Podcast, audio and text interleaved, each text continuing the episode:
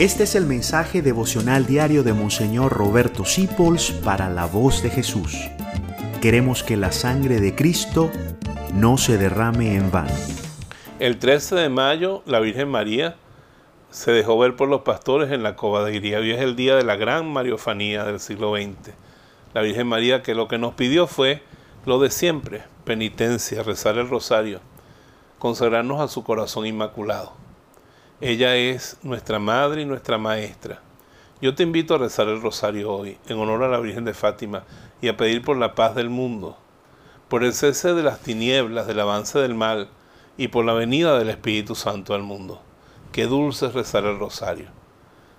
Búscalo por internet o dile a alguna persona, pero no deje que se pase el día de hoy sin dedicarle 15, 20 minutos a rezarle a la Virgen María el rosario, que ella nos pidió ese don y decirle como ella nos enseñó, oh Jesús mío, perdona nuestros pecados, líbranos del fuego del infierno y lleva al cielo a todas las almas, especialmente a las más necesitadas de tu divina misericordia. Que la Virgen María te bendiga siempre y que sea un feliz 13 de mayo en unión con la Virgen María. Gracias por dejarnos acompañarte.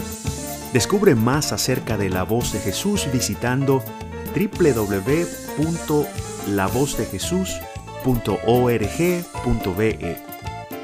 Dios te bendiga rica y abundantemente.